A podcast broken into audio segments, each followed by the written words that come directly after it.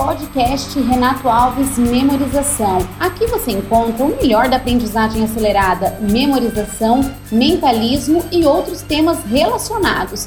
Visite nosso site oficial www.renatoalves.com.br e inscreva-se em nossos canais.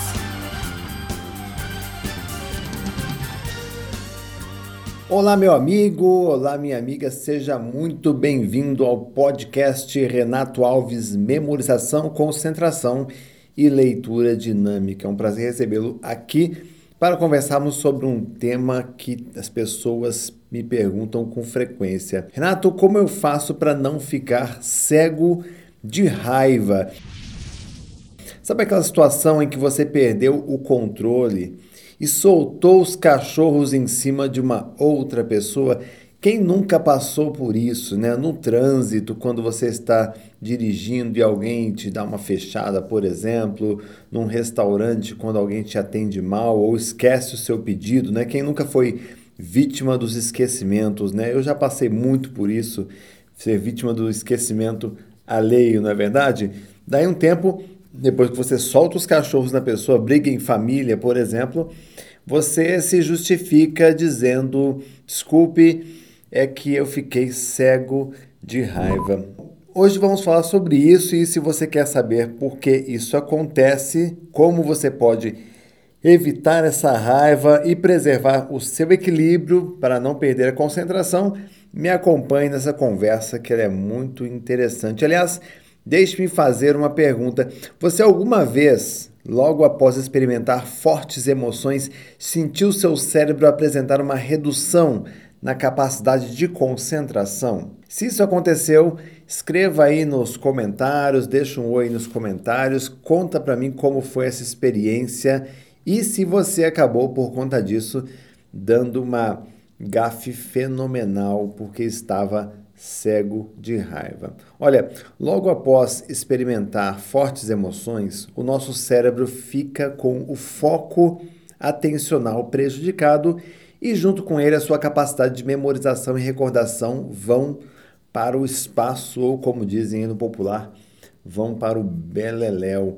O sistema nervoso, na verdade, ele é um sistema totalmente autônomo e ele é mais ou menos como um piloto assistente desses carros modernos, né? Esses carros hoje que tem a, inteligência artificial a bordo, ela tem o, Pilot Assist. Esse piloto assistente, ele assume o comando quando você não percebe que vai sofrer um acidente. Ele freia os carros, ele ajusta o cinto de segurança, ele pode até acionar o airbag se for o caso, ele inclusive aciona é, sistemas de, de o corpo de bombeiro, enfim, quando você sofre um capotamento ou um acidente. Quer dizer, ele tem uma parte dele que é autônoma, ele toma providências a partir do cálculo de risco que ele verifica. O nosso sistema nervoso tem essa mesma capacidade. Por exemplo, está na iminência de sofrer um acidente, o seu sistema nervoso ele te desliga. É como se ele tirasse você da tomada. E você sofre o acidente ah, e muitas vezes acorda no hospital e você as pessoas perguntam o que aconteceu e você diz assim olha eu na verdade eu não sei eu estava sei lá caminhando com meu cachorro na rua de repente quando eu percebi eu acordei no hospital e a, e a pessoa sofreu um acidente. Ou seja o sistema nervoso a desligou completamente ah, e isso pode acontecer, às vezes, num momento de ira.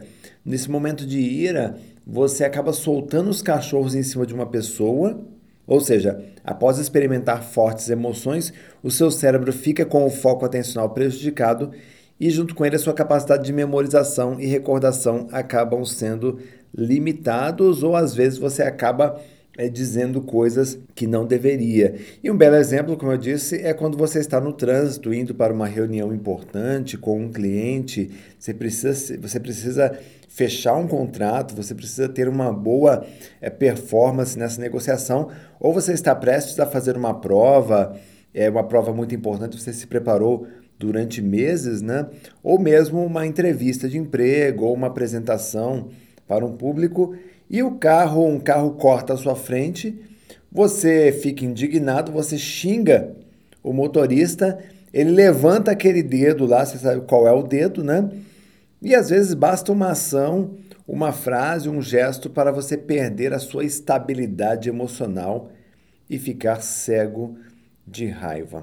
A boa notícia é que é possível né, se preparar cognitivamente para tarefas que exijam muita concentração, afastando proativamente as distrações emocionais. Afastando proativamente é deliberadamente, você escolhe tá, evitar essas situações.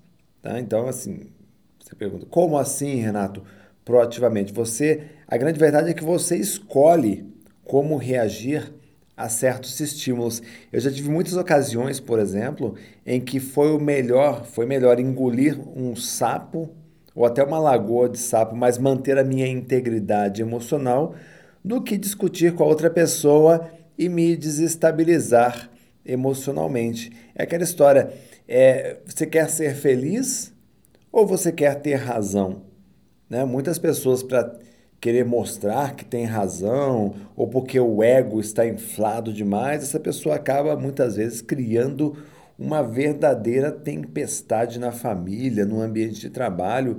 Ah, então, existem muitas situações em que é importante focar em uma meta, naquilo que realmente é importante para você e ignorar todas as outras distrações.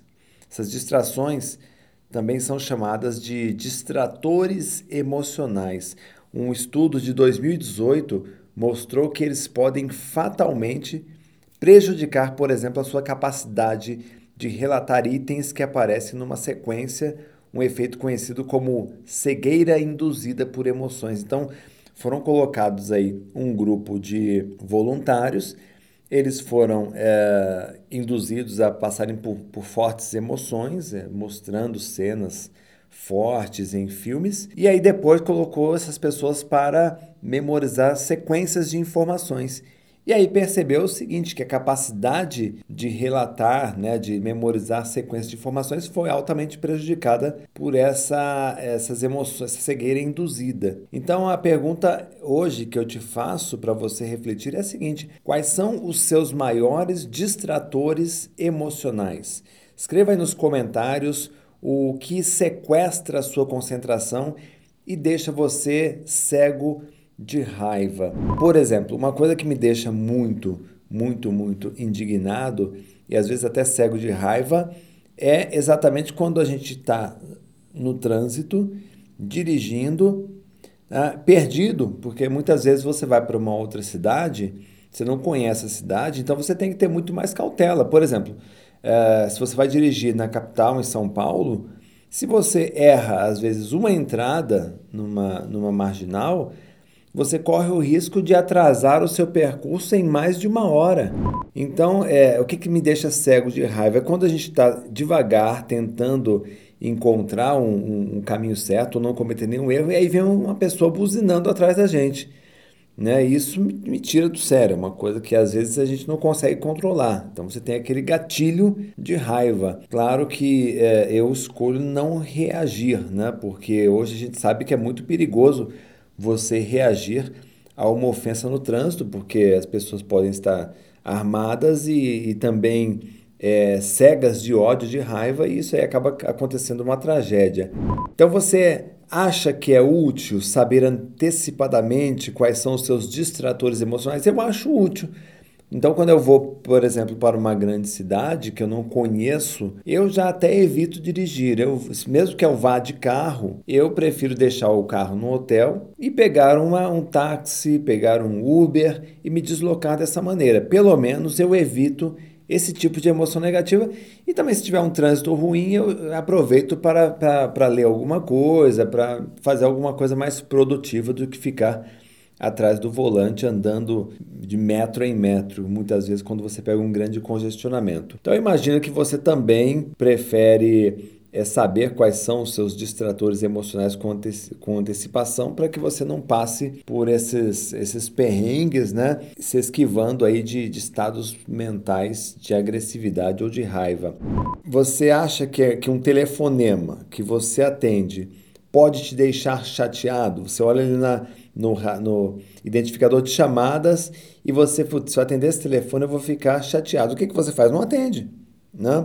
Você acha que aquele trânsito vai te irritar? Né? Muda o horário de compromisso, ou como eu disse, pega um Uber, pega uma, uma outra condução, um metrô. Você está ansioso, com medo de uma entrevista? Treine. Né? Prepare-se melhor para aquela entrevista, é, pede para alguém simular uma entrevista com você. Você está com medo de não passar na prova? Estude do jeito certo, procure aprender direitinho, memorizar as matérias, porque a memória, além de ser a sua grande aliada nos estudos, ela também te dá a certeza e a segurança de que você vai se sair bem nesse desafio.